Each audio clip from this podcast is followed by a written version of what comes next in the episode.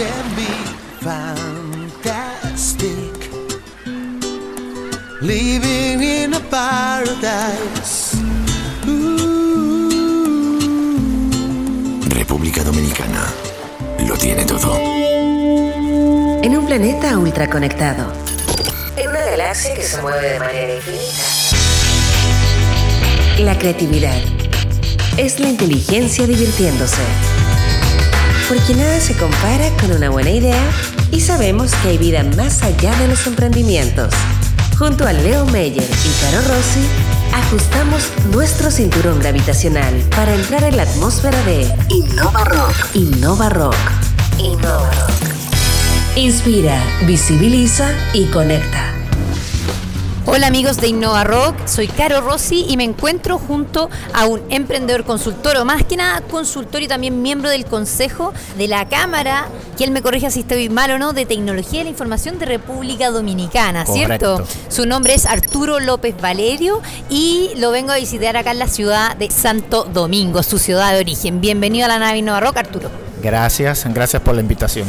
Arturo, nosotros tenemos una comunidad de latinos que nos escuchan y normalmente quieren saber cómo se comportan, cómo se mueven los ecosistemas de innovación y emprendimiento de ciertas ciudades o países. Y por primera vez estamos sacando un podcast con alguien de República Dominicana. Ah, un honor. Cuéntanos un poco en qué están hoy día ustedes como República Dominicana respecto a el manejo, el mundo emprendedor, hay emprendedores, hay startups, ¿cómo funciona? Bueno, mira, prácticamente el ecosistema ha avanzado en los últimos 10 años. Eh, ya tenemos más de 6 coworkings en la, en la ciudad, lo cual habla muy bien de, de la demanda de espacios eh, flexibles que necesitan los emprendedores. Eh, prácticamente no tenemos startups como definición de lo que se ve en Silicon Valley y otros, y otros valles, pero sí tenemos emprendimientos los cuales están enfocados a- a necesidades muy locales. Eh, sí tenemos emprendedores muy buenos, como podemos citar Paola Santana, entre otros, los cuales tienen ventures, pero que no son dominicanos, sino que están en otros mercados. Entonces, entre esa dicotomía se mueve el ecosistema emprendedor, entre grandes figuras que tienen proyectos grandes, pero que no operan en Dominicana, y emprendedores que no son tan reconocidos, que tienen que lidiar con todas las trabas y los temas locales. Puestos legal, que en esa materia, evidentemente, sobre todo para el área en que trabajo de emprendimiento tecnológico, hay muchas trabas todavía en las regulaciones para los proyectos intangibles como de software.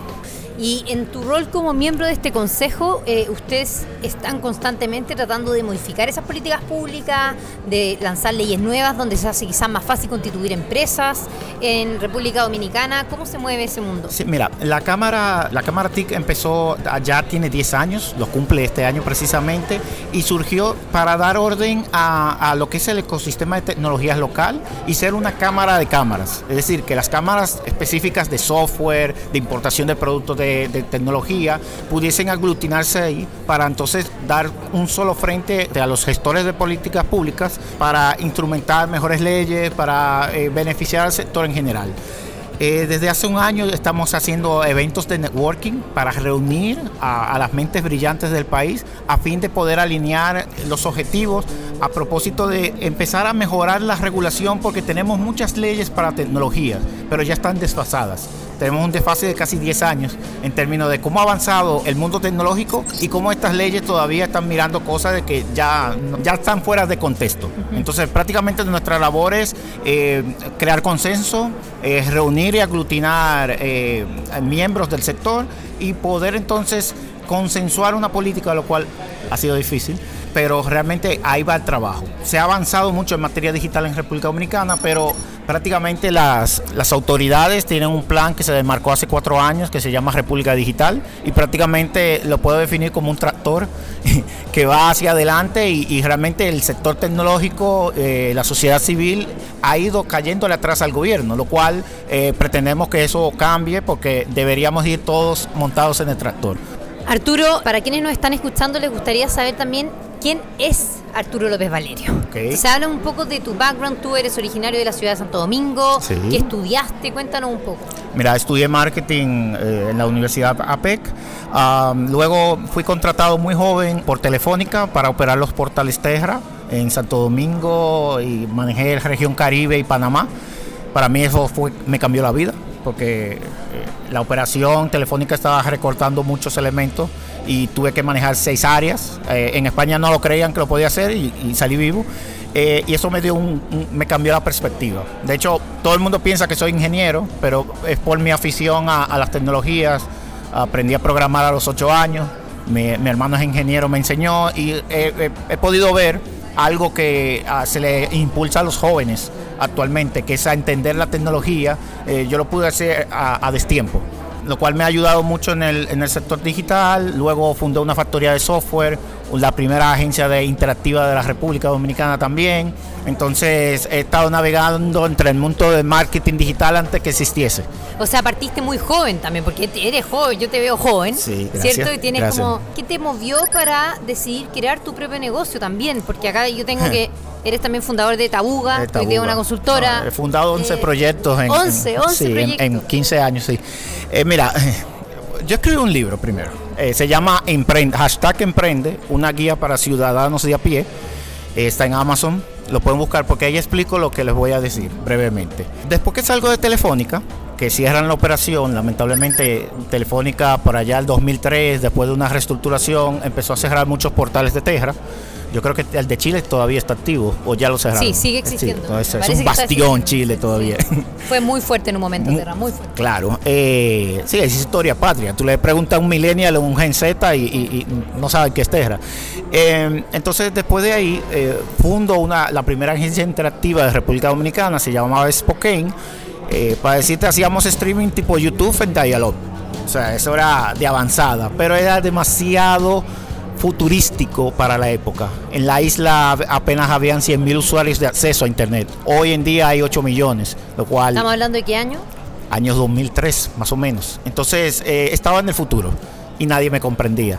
Y por tanto, cuando terminé, que la agencia eh, hicimos los Juegos Panamericanos de 2003, que para mí fue la plataforma, y todavía, que sigo las métricas, ha sido la plataforma más visitada de República Dominicana hasta la fecha, pues fue el- ¿Esa plataforma la hicieron, la hiciste tú? La- la hicimos en el equipo, eh, incluido ahí estaba mi hermano y muchos colegas que, que todavía eh, mantenemos mucho contacto. Fue increíble, porque evidentemente es Terras, venimos a controlar junto con Rafael Bonelli, que era mi jefe corporativo en Terra, él funda la agencia jun- junto con nosotros, eh, nos aportó el capital. Entonces hicimos cosas que todavía ni las agencias de publicidad pensaban que eh, la, comunicación de marketing iba a llegar ahí. Pero también compramos una productora de cine, eh, para que, o sea, fue fuerte, fue un, casi un millón de dólares. Eran cosas que yo pienso ahora y estábamos locos. Teníamos un bote, o sea, la vida de, de la burbuja tecnológica. Sí. Eh, es un país caribeño atrasado. Entonces, eh, después de ahí, cerramos la, la, la agencia porque evidentemente el mundo publicitario nos hizo la contra, eh, para luego entonces abrazar lo que tanto rechazó y nadie quería darme trabajo.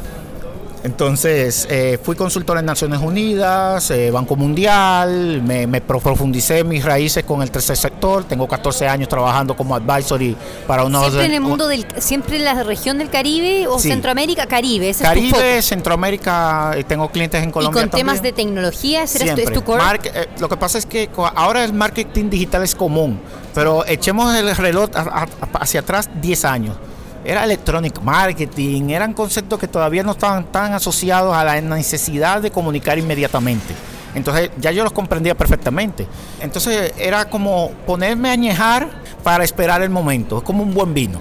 Entonces, eh, lo que hice fue, bueno, vamos a ayudar al tercer sector, que estaba muy atrasado en ese momento, para acelerarlo, para, porque entiendo que la sociedad civil tiene que, tener, tiene que trabajar en contrapeso con los demás sectores de un país. Entonces, a partir de ahí me enamoré del tercer sector y dedico parte de mi tiempo a, ayudar a causas sociales, eh, habilitando un network de casi más de 36 organizaciones en la República Dominicana. Entonces, nada, en, en ese tiempo, cuando ya llega el time to market, lanzamos Numericid, que fue una factoría de software, la vendí hace tres años, eh, fue una buena transacción y me quedo ahora con Tabuga, que es una consultora, porque ya lo que estoy ahora es empujando iniciativas. ¿Y qué hace tu consultora? Eh, básicamente aceleramos ideas y negocios para que puedan eh, generar dividendos, negocios de la economía digital.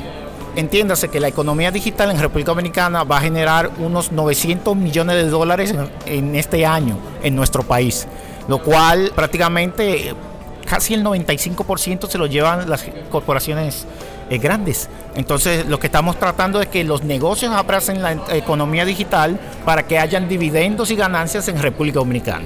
Perfecto, o sea, hay toda una, una estrategia ahí que se está haciendo para posicionar a República Dominicana como un, un hub un poco de innovación y emprendimiento. entonces. Sí, mira, prácticamente junto con el Parque Cibernético, que es una iniciativa que tiene casi 20 años, 20 años, no, 15, perdón, se diseñó a destiempo, muy temprano, como un hub de innovación y prácticamente ahí residen diferentes empresas que, que están aprovechando el abaratamiento de mano de obra, pero todavía tenemos una gran brecha de, de habilidades. Y es donde estamos trabajando, evangelizando, tratando de que los jóvenes puedan eh, llegar a, a- un nivel eh, que exige una competitividad global.